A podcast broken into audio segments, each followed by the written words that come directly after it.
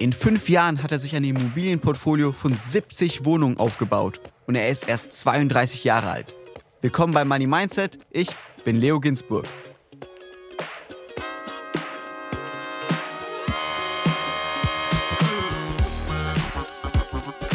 Die Inhalte dieses Podcasts beinhalten keine Kaufempfehlung der Redaktion. Aktien, Kryptowährungen und Investments sind grundsätzlich mit Risiko verbunden. Heute ist zu Gast bei mir Paul Müller. Paul ist 32 Jahre alt und Immobilieninvestor. Er besitzt mehr als 70 Objekte. Wie er das geschafft hat, darüber sprechen wir jetzt. Hi Paul. Hallo Leo. Paul, wie kommt ein 32-Jähriger an 70 Immobilien? Ja, danke erstmal, dass ich hier sein darf heute bei euch im Podcast. Das ist natürlich ein, eine längere Geschichte. Ich habe so 2016, 2017 angefangen, die erste Immobilie zu kaufen. Das waren zwei kleine Eigentumswohnungen und dann habe ich mich relativ schnell in das Thema verliebt, bin süchtig geworden und ja, dann hat es sich ziemlich schnell auf das Niveau entwickelt. 2016, das ist also sechs Jahre her, da warst du erst 26 Jahre alt? Ja. So jung also schon angefangen. Und die ersten Wohnungen, die du gekauft hast, also diese zwei kleinen Wohnungen, war das direkt als Investment gedacht oder wolltest du dir einfach selber erstmal eine Wohnung kaufen? Also ich wollte die Wohnung nicht kaufen, um selbst drin zu wohnen. Ich habe die nämlich in Leipzig gekauft. Deswegen war es eher ein Investment, Investment in die Zukunft. Das heißt, ich wollte vor allem für die Altersvorsorge etwas aufbauen, nebenbei ein bisschen zusätzliches Einkommen generieren und deshalb angefangen letztendlich die ersten zwei Wohnungen zu kaufen. Du sagst, du warst direkt süchtig nach Immobilien, hast dich in Immobilien verliebt. Warum? Was war da für eine Sucht? Also Bereits vor dem ersten Kauf habe ich mich extrem stark dafür interessiert. Das kam durch ein erstes Buch, was ich gelesen habe. Was für ein Buch? Ja, das war von Torben Keselow, das Erfolgsgeheimnis von jungen Millionären. Bisschen reißerischer Titel, aber hat mich ganz gut gepackt. Und ich komme ja aus der Generation, wo man Buchzusammenfassungen online lesen kann. Das heißt, ich habe ehrlicherweise in der Schulzeit nie irgendein Buch gelesen. Das war dann letztendlich mein erstes Buch, was ich gelesen habe. Und das hat mich halt so gepackt, dass ich dann gleich mir noch ein, zwei weitere Bücher gekauft habe habe dann nach Stammtischen gesucht, Veranstaltungen und habe so angefangen, mich dann zu informieren. Und als ich dann auch die erste Immobilie bzw. die ersten zwei Wohnungen im Paket gekauft habe in Leipzig, ja, habe ich dann so den Unternehmergeist in mir geweckt, weil das war letztendlich wie ein eigenes kleines Unternehmen, was ich hatte nebenbei. Ich habe mal verantwortlich für die Akquise, für die Finanzierung, für die Kaufpreisverhandlungen und dann letztendlich auch nach Kaufabschluss für das Mietermanagement. Und ja, das hat sich einfach sehr, sehr gut angefühlt. Und dann kam die Sucht und ich wollte weitermachen. Kurz zu den ersten zwei Wohnungen, damit wir verstehen, was sind das für Wohnungen. Kannst du uns ein bisschen erzählen, wie groß waren die, wie teuer waren die Wohnungen? Das sind zwei kleine Einraumwohnungen, die haben 31 und 33 Quadratmeter. Die sind nebeneinander im gleichen Haus. Deswegen wurden die im Paket verkauft auch in Leipzig. Und der Kaufpreis damals für beide zusammen war 85.000 Euro. Also ziemlich, ziemlich günstig. Es war auch noch etwas günstiger, weil die eine Wohnung konnte ich nicht besichtigen. Der Mieter hat sich nämlich nicht gemeldet. Es war auch so eine kleine Blackbox. Und dadurch war es ein ziemlich gutes Angebot. Und da habe ich zugeschlagen. Aber du hast bei der Blackbox nicht gedacht, oh Gott, vielleicht kaufe ich mir irgendeine Wohnung, die 100.000 Euro kostet, um sie zu renovieren? Ja, also ich muss auch sagen, ich bin auch ein bisschen risikofreudiger. Ich würde das jetzt auch nicht als erstes Investment empfehlen, wenn man die Wohnung nicht sieht. Also das ist schon immer ganz gut, wenn man in der Wohnung drin war. Aber ich war in der anderen Wohnung drin. Ich wusste, es ist der gleiche Grundriss. Ich wusste erstmal zumindest, dass der Mieter regelmäßig die Miete zahlt. Und alles andere war dann halt ein Stück weit Risiko, wie die Wohnung am Ende aussieht. Würdest du sagen, wenn man als Immobilieninvestor anfängt und seine erste Wohnung kauft, dass man solche Art von Wohnungen kaufen sollte, also Einzimmerwohnungen, erstmal damit anfangen? Also es gibt da keine Grundregel, dass es nur so oder so funktioniert. Und der Immobilienmarkt ist ja sehr, sehr breit. Also man kann mit Wohnimmobilien, mit Gewerbeimmobilien, mit Sondervermietungen, langfristiger Vermietung, bei and Tod, Fix und Flip. Also da gibt es ja sehr, sehr viele Möglichkeiten einzusteigen. Aber ich würde sagen, das ist erstmal eine Möglichkeit, mit geringem Risiko einzusteigen, weil natürlich bei einer kleinen Einraumwohnung einfach das Investitionsvolumen nicht so hoch ist, wie wenn man jetzt gleich mit einem Mehrfamilienhaus anfängt. Das heißt, wenn man da einen Fehler macht und vielleicht eine schlechte Finanzierung abschließt, die ein bisschen zu hoch ist oder so, dann fällt das noch nicht so sehr ins Gewicht, wie wenn man gleich mit einem größeren Objekt startet. Und wie viel sind die Wohnungen heute wert? Ich würde schätzen 150 bis 170.000. Zusammen? Ja. Also ungefähr das Doppelte sozusagen. Ja, ein bisschen mehr als das Doppelte wahrscheinlich. Ein bisschen mehr sogar noch. Aber ja. sind noch in deinem Portfolio drin? Die sind noch im Portfolio, ja. Überlegst du zu verkaufen und den Gewinn mitzunehmen oder willst du die einfach lange halten? Also die beiden jetzt gerade noch nicht. Ich würde frühestens nach zehn Jahren verkaufen, um dann halt steuerfrei verkaufen zu können. Und ja, dann werde ich überlegen, ob ich das extern verkaufe oder an eine andere Gesellschaft von mir, dass sie trotzdem noch in meinem Portfolio bleiben. Aber du hast jetzt keinen emotionalen Wert zu den Wohnungen, weil du denkst, das sind meine ersten zwei Babys, die ich hatte. Hm, nein, tatsächlich nicht. Also ich bin da sehr rational unterwegs und ich glaube, das ist auch wichtig. Was ich bei ja, vielen anderen Investoren auch sehe oder Leuten, die anfangen wollen zu investieren, die verlieben sich halt schnell in eine Wohnung oder haben eine emotionale Bindung. Ich gucke halt von Anfang an sofort auf die Zahlen. Also ich bin da sehr rational und wenn die Zahlen stimmen, ist es ein gutes Investment. Auf welche Zahlen du schaust, darüber sprechen wir gleich. Kurz zu der ersten Wohnung, 85.000 haben die beiden Immobilien gekostet. Wie hast du das damals finanziert? Woher hattest du das Geld? Ja, es ist eine lustige Geschichte, weil ich hatte tatsächlich nicht so viel Eigenkapital zu Beginn. Ich habe ganz gut verdient in der Beratung und habe aber auch das Geld sehr gut ausgegeben. Das heißt, ich hatte dann lustigerweise eine Rücklage von gerade mal 5000 Euro, quasi nichts, und habe mir dann noch 5000 Euro geliehen an Eigenkapital von den Arbeitskollegen, weil ich wusste, ich kriege durch eine Gehaltszahlung demnächst Geld wieder eingespielt, dann kann ich zurückzahlen und dann bin ich quasi mit 10.000 Euro Eigenkapital gestartet und habe den Rest finanziert über eine Bank. Aber das fandest du damals nicht risikoreich, weil du so eine große Summe an Fremdkapital aufnehmen musstest. Ich hatte damit tatsächlich nicht so viel Probleme, weil eben durch den Wissensaufbau vorab wusste ich, das sind letztendlich auch gute Schulden. Also ich nehme jetzt ein Darlehen auf, um damit Einkommen zu generieren, um damit äh, Vermögen aufzubauen. Ähm, das sind jetzt keine Konsumschulden. Also ich kaufe mir kein Auto davon, was direkt an Wert verliert. Von daher war es für mich kein so großes Risiko. Du hast ja vorher als Berater gearbeitet, heute bist du selbstständiger Immobilieninvestor und lebst von deinen Immobilien. Hattest du ein bisschen Angst, dass du von so einem festen Arbeitsvertrag weggehst und jetzt selbstständiger Immobilieninvestor wirst? Also ich sag mal, es kann wahrscheinlich kein Unternehmer behaupten, dass er dann nicht mal Gedanken hat, ist das jetzt der richtige Weg oder klar, man hat Höhen und Tiefen im Unternehmertum, aber für mich war von vornherein klar, das ist das, was ich will zu dem Zeitpunkt. Es hat sich ja auch schon bis dahin dementsprechend entwickelt und ich wusste, das ist der richtige Schritt, der nächste Schritt und das Risiko, was man damit eingeht, das war okay für mich. Heute lebst du, wie gesagt, von deinen Immobilien, bist Immobilieninvestor. Es gibt ja sozusagen zwei Strategien ungefähr, Fix und Flip, also dass man eine sagen wir, eine, eine Ranzbude kauft, sie renoviert und teurer weiterverkauft oder Buy and Hold, dass man eine Immobilie kauft und von den Mieteinnahmen lebt und sie einfach sehr lange die Wohnung hält.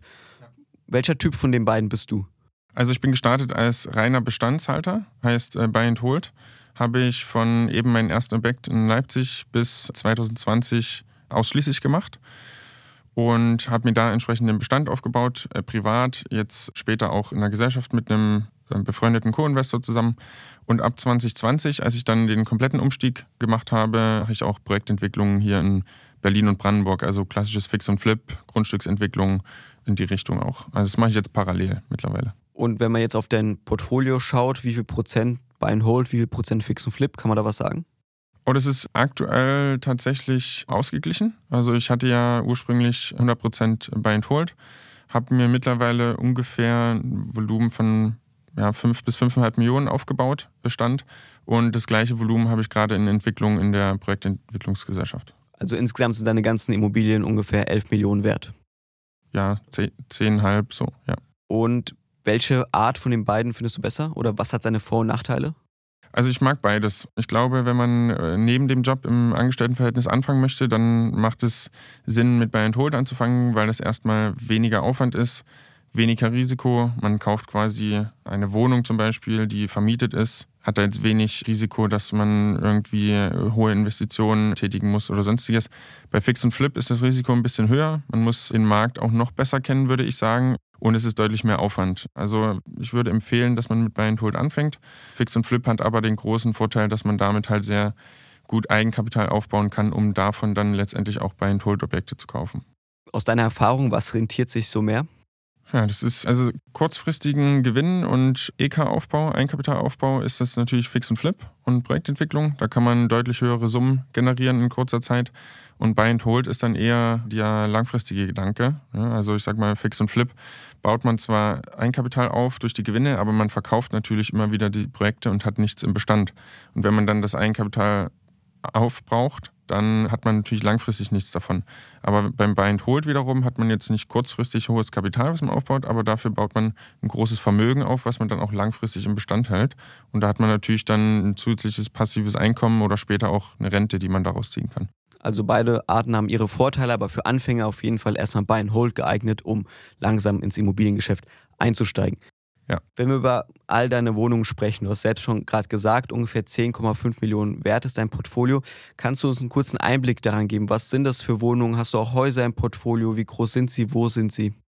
Ja, klar, gerne. Ich unterteile da einfach mal wieder in den Bestand und in die Entwicklung. Bestand ist zum einen Angefangen hatte ich mit kleinen Eigentumswohnungen, so wie in Leipzig eben. Da hatte ich viel privat noch zu tun, bis ich dann auch ein Mehrfamilienhaus in Sachsen-Anhalt gekauft habe. Ich bin dann quasi so von Sachsen auch zu Sachsen-Anhalt rübergeschwappt, habe dort auch ein Ärzte- und Geschäftshaus mit dem Co-Investor zusammen. Und das ist so mein privater Bestand. Ich habe dann noch Bestand in einer Gesellschaft. Da habe ich fünf Mehrfamilienhäuser zusätzlich. Die haben dann immer so ja, fünf bis zehn Mieteinheiten pro Objekt. Und das sind Mehrfamilienhäuser, die sind alle in Sachsen, in meiner Heimat. Ich komme ja ursprünglich aus Sachsen. Und wenn ich jetzt auf die Immobilien in der Entwicklungsgesellschaft schaue, dann sind das vor allem Grundstücke, Rand Berlin, im Speckgürtel von Berlin, teilweise mit einem Einfamilienhaus, was wir dann sanieren, teilweise ein Haus, was wir abreißen und die Grundstücke rein entwickeln. Aber wir haben auch einzelne Wohnungen da in der Entwicklungsgesellschaft, die wir letztendlich sanieren, renovieren und dann wieder verkaufen. Wann hast du dir deine letzte Immobilie gekauft? Die letzte Immobilie war tatsächlich vor drei Tagen. Da habe ich letztendlich ein Grundstück gekauft in Berlin mit einem Abrisshaus drauf, was nicht mehr bewohnbar und nicht mehr zu retten ist, sage ich jetzt mal. Das werden wir abreißen und dann entsprechend das Grundstück entwickeln, sodass da ein Doppelhaus draufkommt und zwei Familien Platz finden. Werbung. Unterhaltung und die Möglichkeit auf finanzielle Einnahmen. Spitch vereint beides. Mit der Fußballmanager-App könnt ihr eure Fußballkenntnis unter Beweis stellen und dabei kostenlos oder kostenpflichtig echtes Geld gewinnen. Stellt euer Team aus realen Spielern zusammen, tretet gegen die Community an und sammelt Punkte. Jeden Spieltag kommen die User mit den meisten Punkten in die Gewinnzone. So habt ihr bereits auf dem kostenlosen Spielfeld die Chance, pro Spieltag bis zu 500 Euro zu gewinnen. Erfahrt jetzt mehr unter spitch.live oder in den Show Notes. Was ich mich frage, dein ganzes Portfolio ist 10,5 Millionen wert. Das ist ja schon eine ordentliche Summe auf jeden Fall. Du hast erst vor fünf Jahren angefangen. Für einen, der jetzt von außen zuschaut, klingt das ja schon wie eine richtig krass schnelle Entwicklung. Wie hast du es geschafft, als 26-Jähriger, erstmal mit zwei kleineren Wohnungen und jetzt fünf Jahre später Portfolio von 10,5 Millionen aufzubauen? Also war das so, dass du da immer mehr Wohnungen gekauft hast, wie so eine Art Schneeballsystem, immer leichter einen Kredit bekommen hast? Oder was sind so deine Tipps, um auch einfach in so einer kurzen Zeit so ein enormes Portfolio aufzubauen? Also das sind verschiedene Punkte, äh, würde ich sagen. Also man muss natürlich sehr motiviert in der Akquise auch sein. Ne? Also die äh, guten Projekte, die kommen jetzt nicht einfach mal so vorbei und warten, dass man sie einsammelt, sondern man muss da schon tief in die Akquise reingehen, verschiedene Akquisemethoden ausprobieren und sich in den Markt halt reinbeißen und, und sehr gut auskennen. Ansonsten kann man auch nicht so viel gute oder rentable Projekte in, in der kurzen Zeit finden. Also das einmal. Dann habe ich am Anfang, wie schon gesagt, wenig Eigenkapital gehabt, hatte dann auch teilweise hoch finanziert. Das würde ich auch nur empfehlen, wenn man unter Marktwert einkauft. Also man sollte jetzt nicht über Marktwert einkaufen und dann noch 110 Prozent finanzieren. Das ist ziemlich riskant. Das wäre sogar mir, mir zu risikovoll. Aber ich habe auch 100, 110 Prozent finanziert, die Buy and Objekte, aber halt unter Marktwert entsprechend eingekauft, sodass ich da gleich eigentlich mehr Wert im Portfolio hatte als, als Darlehen. Und ein weiterer Punkt ist Co-Investments. Ich habe mir dann auch vor allem für die Projektentwicklung entsprechend ja, Co-Investoren äh, gesucht, äh, die letztendlich die Projekte mit äh, finanzieren und dann an dem Projektgewinn beteiligt sind. Und so kann man halt viel, viel schneller skalieren, als wenn man das wirklich nur allein macht. Wo findet man solche Co-Investoren? Also lustigerweise vor etwas mehr als zwei Jahren hat sich da eine gute Situation ergeben mit drei äh, Mitgründern von, von meiner jetzigen Projektentwicklungsgesellschaft, die auf mich zugekommen sind. Den einen kannte ich schon von dem Immobilienkongress und äh, die anderen beiden kannten den wiederum und die drei hatten dann jemanden wie mich gesucht und ich auch Co-Investoren so wie sie. Und dann sind wir eigentlich zusammengekommen über ein privates Netzwerk, über Kontakte und haben dann entsprechend zusammen die Entwicklungsgesellschaft gegründet. Würdest du sagen, dass in fünf Jahren ein 10-Millionen-Portfolio aufzubauen realistisch ist oder war jetzt bei dir eine Ausnahme oder kann das sozusagen jeder schaffen? Das ist eine gute Frage. Ich kenne natürlich Investoren, die sind äh, noch schneller, noch mehr skaliert in kurzer Zeit. Ich kenne viele, die äh, kaufen viel, viel langsamer. Also ich glaube, das ist immer so ein bisschen von der Person individuell abhängig. Ich würde jetzt nicht sagen, dass das jeder schaffen kann. Gehört auch viel Motivation und Fleiß dazu. Gerade auch wenn man das im Angestelltenverhältnis nebenbei macht ne, und eine 40-Stunden-Woche hat. Ich hatte damals ja sogar noch mehr als eine 40-Stunden-Woche in der Beratung.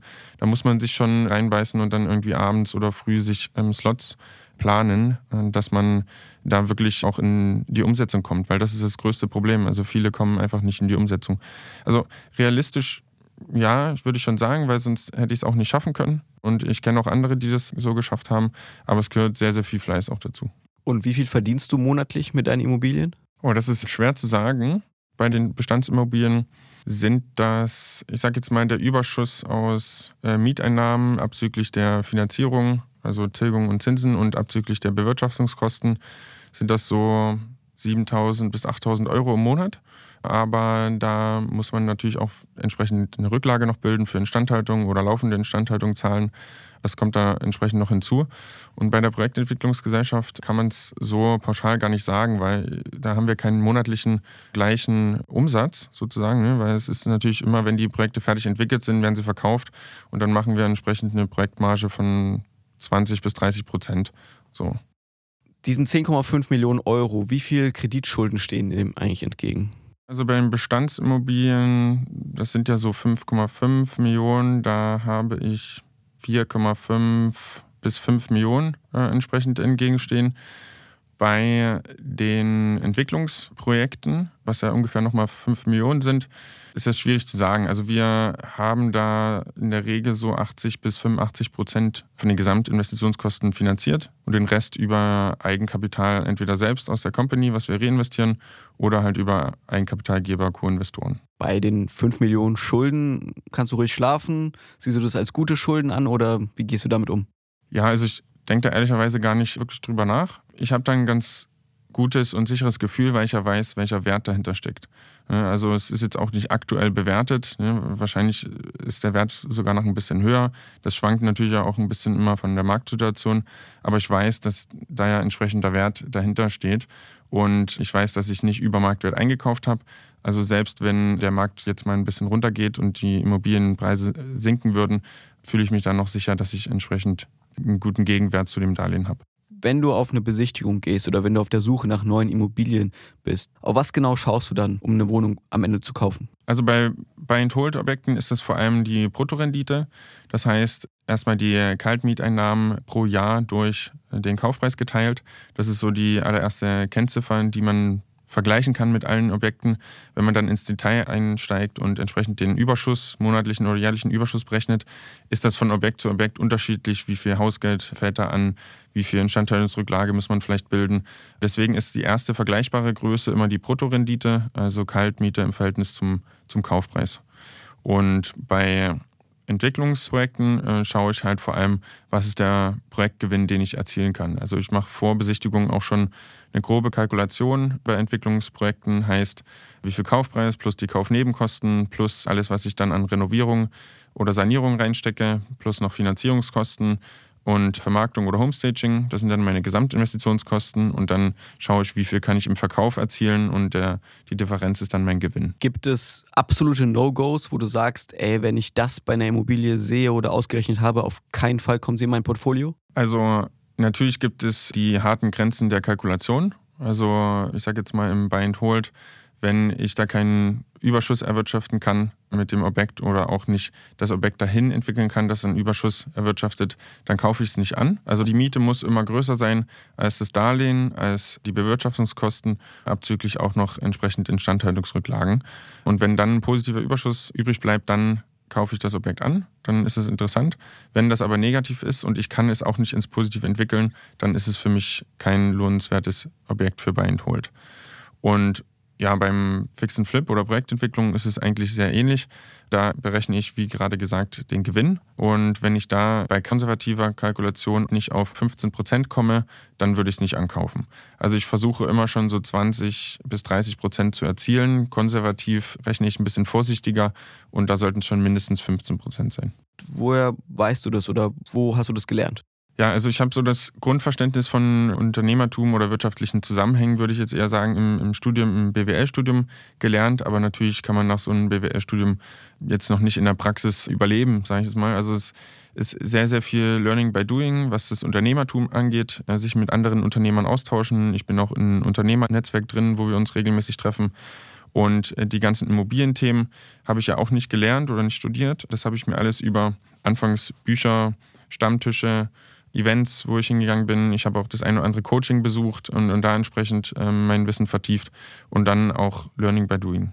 Thema Instandhaltungskosten, wir haben kurz darüber gesprochen, das ist ja ein sehr, sehr wichtiges Thema bei Immobilien. Und wie sieht es bei dir aus? Wie viel legst du so jeden Monat zur Seite oder wie siehst du grundsätzlich das Thema Instandhaltungskosten? Also bei Buy-and-Hold-Objekten äh, versuche ich einen Euro pro Quadratmeter entsprechend zurückzulegen. Das ist aber jetzt auch nur so ein grober Richtwert. Das kommt immer so ein bisschen aufs Objekt drauf an. Wenn ich ein Objekt kaufe, was halt sehr gut in, in Schuss ist, modernisiert wurde, dann kann das auch weniger sein. Ist das ein Objekt, wo ich weiß, wenn der Mieter wechselt, da muss ich einmal komplett renovieren, dann ist das auch mehr.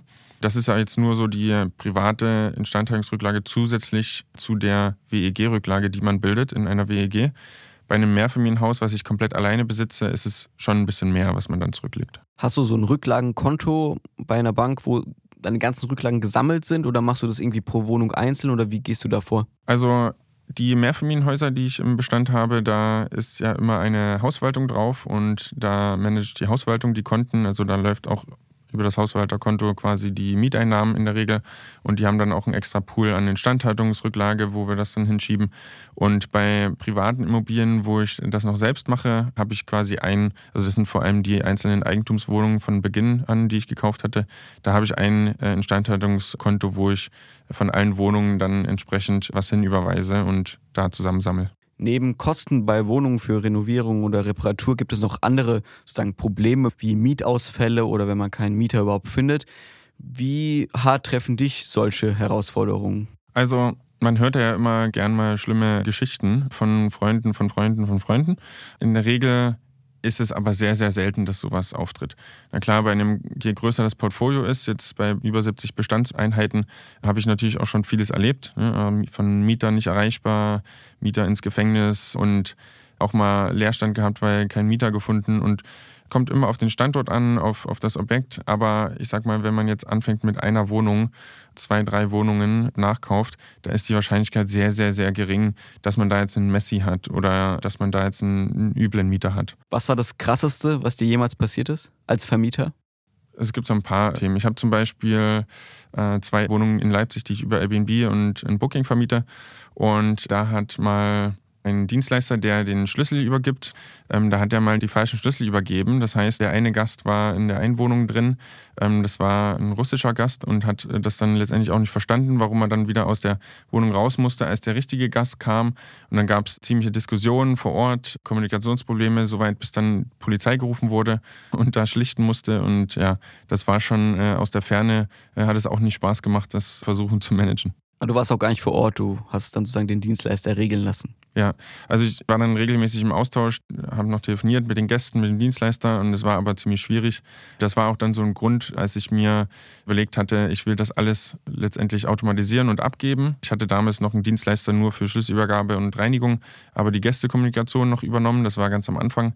Und jetzt habe ich das aber an einen Co-Host abgegeben, der das alles vor Ort managt, auch die Gästekommunikation. Also mit den beiden Airbnb-Wohnungen habe ich quasi gar nichts mehr zu tun. Du hast gerade selber auch von einem Ereignis erzählt, Mieter musste ins Gefängnis.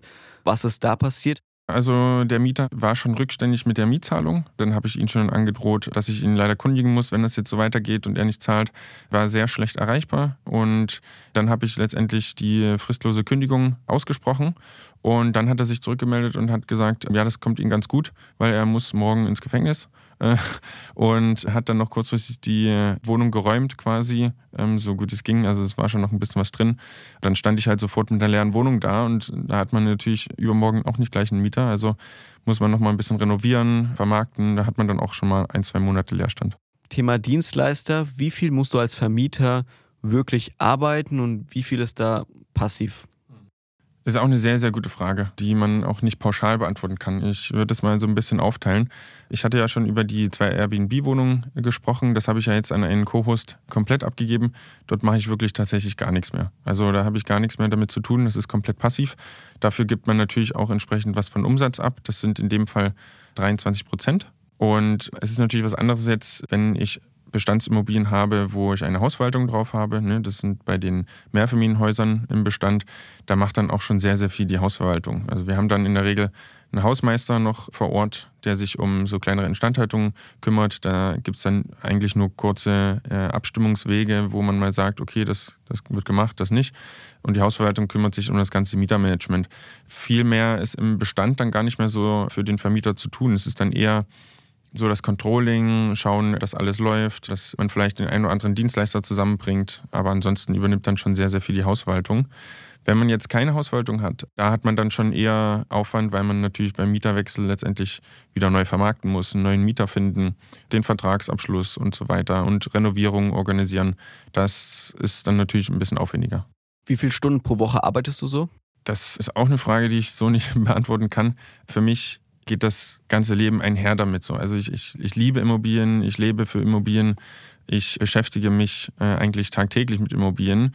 Sei es jetzt ein Business-Dinner, wo ich mich mit einem anderen Immobilieninvestor treffe oder am Wochenende, wenn ich mal auf Besichtigung fahre. Also für mich gibt es nicht so die klare Grenze, hier gehe ich früh jetzt auf Arbeit und da gehe ich abends von Arbeit weg und dann beginnt mein Privatleben. Also mein Privatleben beinhaltet auch Immobilien. Wenn du sagst, dein Privatleben ist Immobilien, dein Leben ist Immobilien, was sind so deine zukünftigen Ziele? Also willst du immer mehr Wohnungen haben oder willst du irgendwann alles automatisieren und einfach nicht mehr arbeiten müssen? Also es sind unterschiedliche Ziele. Ich möchte zum einen gern meine Immobilienunternehmen so weit aufbauen, dass ich 50 Mitarbeiter habe, weil ich einfach Menschen die Möglichkeit geben möchte, in einem tollen, angenehmen Arbeitsumfeld zu arbeiten. Und da habe ich mir so als Ziel mal gesetzt, 50 Menschen das zu ermöglichen. Wie viele Menschen arbeiten aktuell für dich? Aktuell habe ich fünf Mitarbeiter. Also zehnmal so groß willst du werden. Genau, genau. Ich habe auch die Vision, dass ich entsprechend Immobiliengeschäft in den USA mal eröffnen möchte, habe jetzt aber keinen zeitlichen Horizont, wann das passieren soll. Ich habe auch zum anderen als Ziel, dass ich mich irgendwann mehr und mehr zurückziehe, viel mehr passiv laufen lasse, abgebe und entsprechend dann mehr Zeit für meine Familie und äh, oder dann zukünftige Familie. Bisher bin ich äh, lediglich verlobt. Ich heirate in drei Wochen. Dann herzlichen Glückwunsch schon mal. Danke, danke. Und für meine Familie und für Sport zu haben, weil ich auch sehr, sehr gerne Sport mache. Und ja, da will ich mir eigentlich mehr Zeit dann in Zukunft für Familie und Sport noch nehmen und, und mich aus dem Business ein bisschen zurückziehen. Aber das ist noch, ist noch am Horizont weit hinaus. Dann Paul, vielen Dank, dass du hier warst, uns deine Geschichte erzählt hast und noch viel Erfolg mit deinen weiteren Plänen. Vielen, vielen Dank, dass ich hier sein durfte. Hat mich echt gefreut und ja, dir auch alles Gute. Dann sprechen wir gerne das nächste Mal, wenn du in den USA dein Geschäft eröffnest. Super, machen wir. Danke. Das war wieder eine Folge Money Mindset. Heute mit Paul Müller, dem jungen Immobilieninvestor. Wenn euch die Folge gefallen hat, lasst gerne eine Bewertung da. Wir freuen uns immer über Feedback. Folgt uns auf Instagram. Ich bin Leo Ginsburg. Bis zum nächsten Mal.